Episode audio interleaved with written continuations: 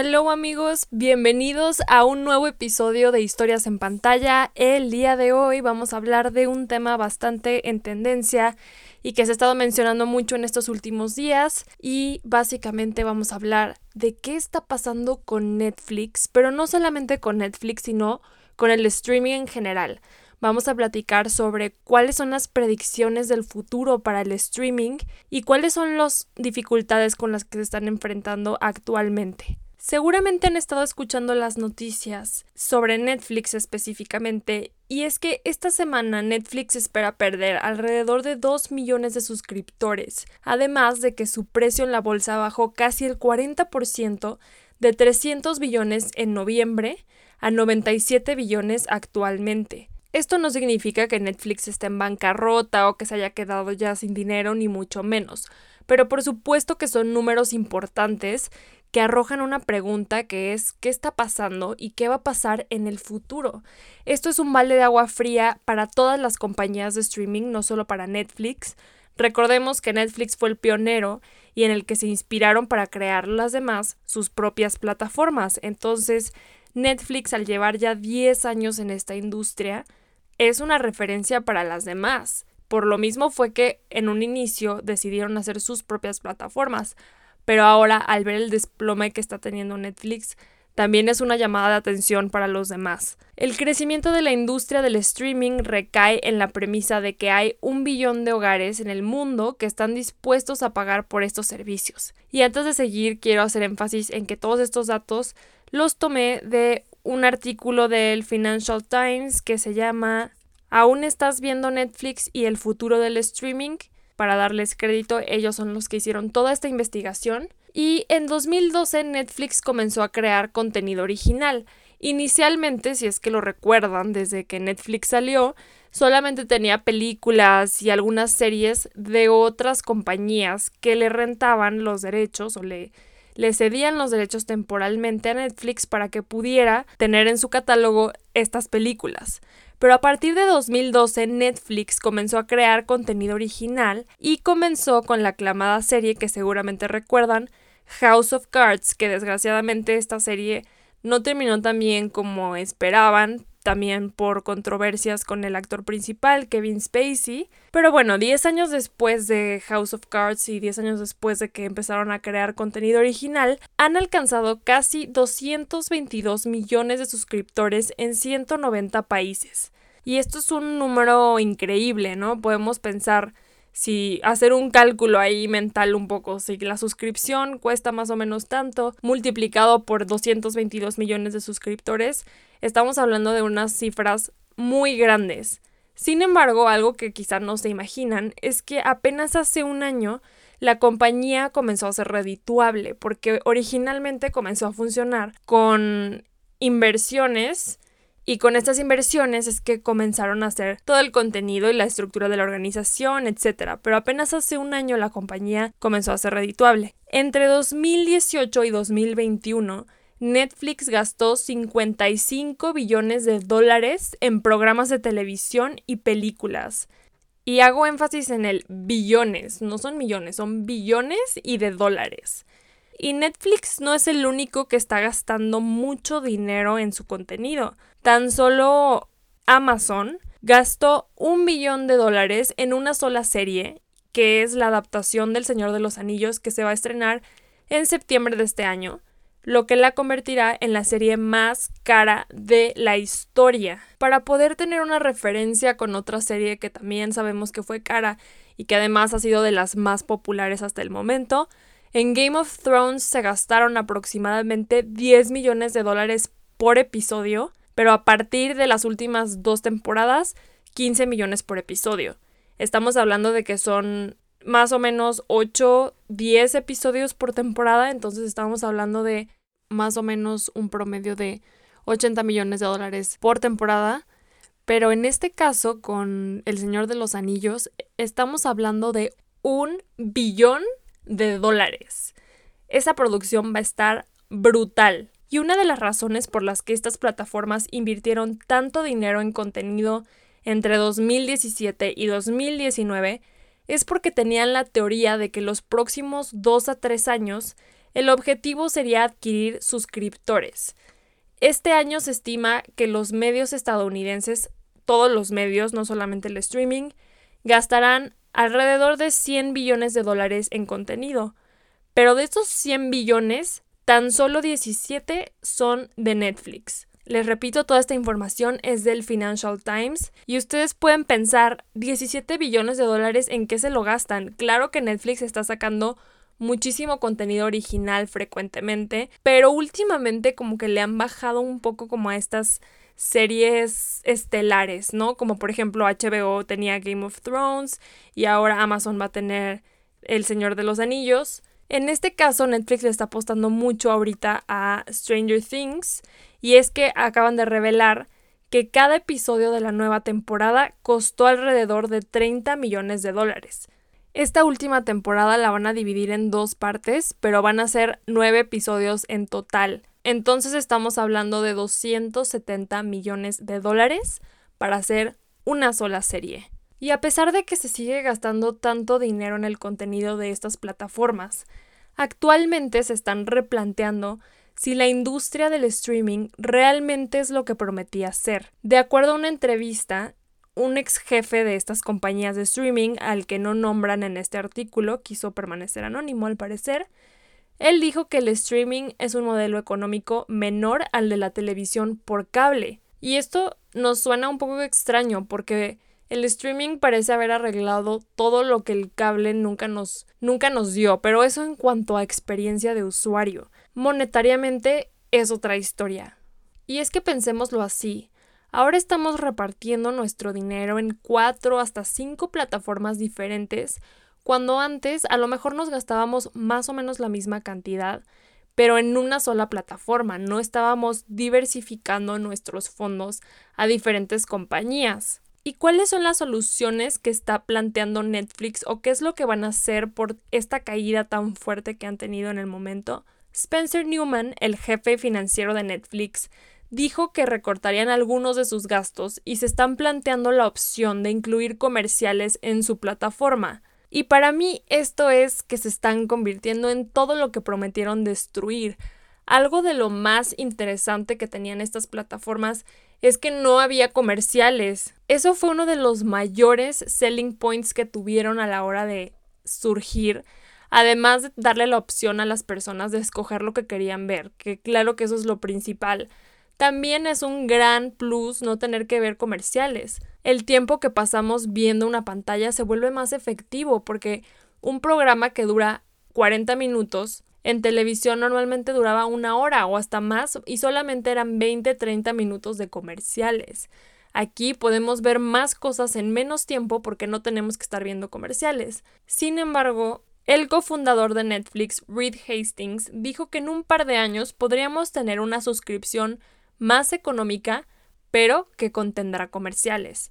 Él argumenta que ha estado en contra de incluir comerciales en la plataforma, pero que a estas alturas prefiere darle esta opción a los consumidores en vez de dejarlos ir. Y sí, entiendo que este modelo quizá puede ser un poco más interesante para algunas personas. Finalmente es un poco también lo que hace Spotify, por ejemplo, que tiene su versión gratis con comerciales y ya la suscripción es, es el plus, que ya no tienes los comerciales. No obstante, aquí no sería gratis, de todos modos se va a pagar algo que a lo mejor me puedo imaginar que se acercará más a las cifras de cuando empezó Netflix. En un inicio costaba 99 pesos al mes, pero creo que sí es dar un paso en reversa bastante grande con esta decisión. Sé que están en crisis, pero no estoy tan segura de cómo van a recibir estas nuevas funciones los usuarios. Como él, como él dijo, esto no va a ser inmediato, es una opción que se planea, a lo mejor ni siquiera lo hacen, pero es una de las cosas que están pensando a futuro. Y el usuario tendrá la, opción de pagar esta opción más barata, pero con comerciales. Además, aseguró que lo que más van a mejorar es en invertir para crear mejor contenido, o sea, hacer sus inversiones más efectivas, no para generar mayor cantidad de contenido, sino mayor calidad en menor contenido. De acuerdo a este artículo, algunos analistas aseguran que a Netflix les interesa crear historias que puedan convertirse en franquicias, que eso es lo que Disney ha hecho muy bien. Si se ponen a pensar, ellos han comprado algunas de las franquicias más importantes, digo, simplemente las películas clásicas de Disney que ya son una franquicia como tal, pero también se han dedicado a buscar otro tipo de opciones como por ejemplo Star Wars, que es un monstruo. Tan solo con Star Wars ya están creando millones y millones y millones, no solamente con las películas originales, sino con todas las adaptaciones que han estado haciendo últimamente, más lo que implementaron en los parques, merchandising, solamente con Star Wars están haciendo cifras que no me puedo ni imaginar. Y nada más como recordatorio, George Lucas vendió los derechos de Star Wars a Disney en 2012 por 4 billones de dólares. Al parecer la mitad de la transacción fue en efectivo y la otra mitad se la dieron en acciones de la compañía, o sea, de Disney. Y por si no hubiera sido suficiente esos 4 billones que le dieron, actualmente esas acciones subieron exponencialmente y se estima que George Lucas hasta este momento ha ganado alrededor o quizá ya hasta más de 10 billones de dólares por esta venta. Entonces, como les decía, claramente a Netflix le interesa hacerse de franquicias, como es el caso de Star Wars, y sobre todo estas historias que puedan retener al consumidor y que hagan que no se vayan de sus plataformas. Y no solamente Disney ha logrado esto con, con Star Wars, les acababa de decir eh, Amazon con el caso de El Señor de los Anillos, y también por ejemplo, HBO hizo una franquicia con Game of Thrones. Esto es a lo que le tienen que tirar porque estas franquicias les hacen billones de dólares a estas compañías. Otro punto importante de lo que pasó con el streaming es que en las últimas décadas hemos visto cómo los estudios cinematográficos más grandes se han unido con los estudios importantes de la televisión y que en conjunto han creado estas plataformas de streaming. Por ejemplo, Warner se unió con HBO, Discovery y Disney ahora son dueños de ABC y la mayor parte de 21st Century Fox. CBS y NBC Universal son dueños de Paramount Pictures. Y esta unión o estas sociedades que surgieron es lo que le ha ido quitando terreno a Netflix, porque ellos dijeron, ¿por qué le vamos a prestar o a rentar, alquilar nuestro contenido a Netflix cuando nosotros nos podemos quedar con todo el porcentaje de la suscripción si tenemos nuestras propias plataformas. Entonces poco a poco comenzaron a retirar su contenido de Netflix para ponerlo en sus propias plataformas y ese también ha sido uno de los temas de la caída de Netflix. Anteriormente series tan importantes como por ejemplo Friends atraen a muchísima gente a la plataforma. Ahora Friends, como es de Warner, ya se fue a HBO y también por ejemplo las películas de Harry Potter están en HBO porque son de Warner. Y es por eso que HBO Max está muy fuerte en este momento, porque en la unión que tienen con Warner se apropian de títulos como Friends, The Big Bang Theory, la saga de Harry Potter y además el contenido original de HBO, que es de lo mejor que se ha producido en la historia de la televisión. El contenido de HBO Max es muy bueno. En lo personal creo que es mi plataforma favorita en este momento y es que hay muchísimas opciones que ver. A lo mejor algunas series sí son más antiguas, del principios de los 2000, pero valen muchísimo la pena porque HBO hace contenido de altísima calidad. Además, ya se los he mencionado en otros episodios, ellos se han atrevido a romper con las reglas de lo que hasta ese momento se consideraba correcto en muchos temas de sociales, de violencia, de género, de orientación sexual. HBO es el pionero en muchas de las cosas que vemos en televisión actualmente, en la construcción de personajes, de antihéroes. HBO básicamente para mí es una joya. Si no están suscritos a HBO Max, sí les recomendaría que, que lo prueben y que vean algunas de las series que tienen ahí porque valen mucho la pena.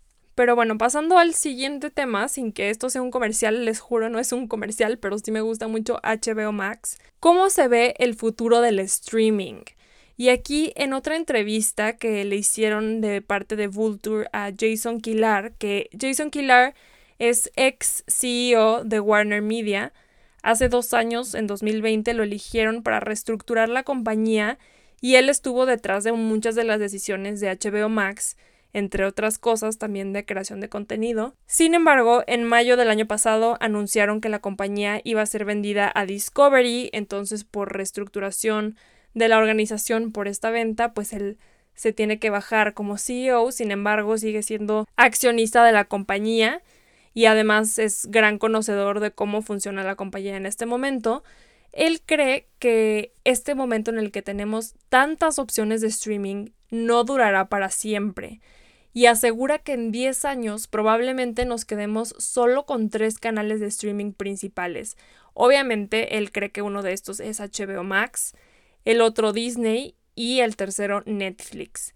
Él dice que no cuenta a Amazon y a Apple Plus porque él considera que el negocio principal de estas empresas es otro el de, en el caso de Apple es el hardware y en el de Amazon retail. Entonces, claro que van a seguir como parte de la industria, pero no los considera como dentro de los tres principales. Y además asegura que no habrá que esperar tanto, sino que en los próximos 3 a 4 años vamos a ver cómo cambia drásticamente el panorama. Probablemente alguna de estas empresas que están en el espectro del streaming, que no son de esas tres, y me refiero a plataformas como Peacock, Paramount Plus, Hulu. Todas estas empresas dice que se van a terminar uniendo a estas tres principales o que regresarán a ceder los derechos de su contenido así como lo hacían antes o como aún lo hacen compañías como Sony. Por ejemplo, Sony intentó incursionar en el streaming pero no tuvieron éxito y tomaron la decisión de ser un mejor una casa productora y vender su contenido al mayor postor. Entonces ellos crean contenido y se lo presentan. Mira Disney, Netflix, Amazon, esto es lo que hice, ¿quién me lo compra más caro? Y me parece muy interesante y ahora les voy a hablar un poco más sobre mi opinión, porque yo considero que es natural que las plataformas migren, que las cosas cambien, así como cambiamos de la televisión abierta al cable y del cable al streaming, obviamente es una industria que todavía se está acomodando, que estamos viendo cuáles van a ser las reglas para el futuro y que se va a tener que adaptar para sobrevivir. También considero que es un modelo que se está saliendo ya un poco de control y es que es insostenible estar suscrito a todas estas plataformas. Llega un momento en el que tienes que escoger. Claro que nos gustaría estar en todas. De repente yo quiero ver una serie o una película que solamente es una la que me interesa y para eso tendría que unirme a otro canal, a otra plataforma y digo, ¿sabes qué? No se puede, mejor no la veo. O es de esas veces que te suscribes, te lo tienes que aventar en una semana antes de que se termine o la prueba gratis o el mes porque solamente vas a pagar uno y ya después lo cancelas. Eso me pasa mucho con el contenido de Hulu porque no tenemos Hulu todavía en México y hay varias series muy buenas que de repente pues tengo que comprar uno de los canales extras que vienen en Amazon para poder verlo. Entonces, como les digo, pues va a llegar un punto en el que va a ser insostenible tener tanta plataforma, vamos a tener que escoger o van a tener que cambiar, porque si no, también para ellos van a perder suscriptores, porque ya hay tantas opciones que la gente se va a ir para otros lados y sobre todo hablando de Netflix esto que dicen de las franquicias es muy cierto, porque la gente que es fanática de estas franquicias como Star Wars, El Señor de los Anillos, son muy leales a sus franquicias. Entonces, claro que van a preferir pagar Disney para poder tener acceso al contenido de Star Wars que estar en una plataforma en la que solamente es contenido un poco más genérico. Una de las grandes ventajas de todo este caos es lo que dijeron que van a ser contenido de mayor calidad. Creo que actualmente se invierte demasiado en contenido basura, y a lo mejor estoy exagerando al decir basura, pero contenido intrascendente, esas películas que son domingueras, que no es una película que vas a volver a ver, simplemente por tener más y más y más contenido, terminan haciendo mucho, pero que no vale la pena, en vez de hacer ciertas cosas que valgan muchísimo la pena. Y es que han cancelado series muy buenas en Netflix, que tenían muchísimo potencial y que eran realmente de gran calidad. Por ejemplo, se me ocurren algunas ahorita.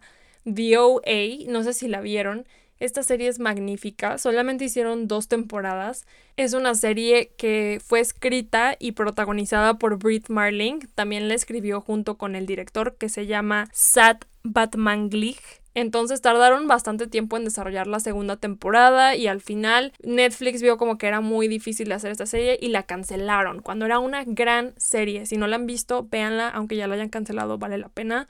También tenemos el caso de Sense8, que la cancelaron y los fans estuvieron mucho tiempo pidiendo que por favor, por lo menos, hagan una última temporada. En este caso entiendo por qué cancelaron la serie, era una serie muy costosa que tenía una logística muy complicada porque se grababa en diferentes países. Ya luego les contaré porque tuve la experiencia de poder trabajar en esta serie en la parte de la producción de México y es una de las mejores experiencias que he tenido en mi vida. Era increíble poder trabajar con, con esas personas y con ese equipo tan, tan profesional. Además, si no han visto esta serie, esta serie es dirigida por Lana Wachowski, que es una de las directoras de Matrix.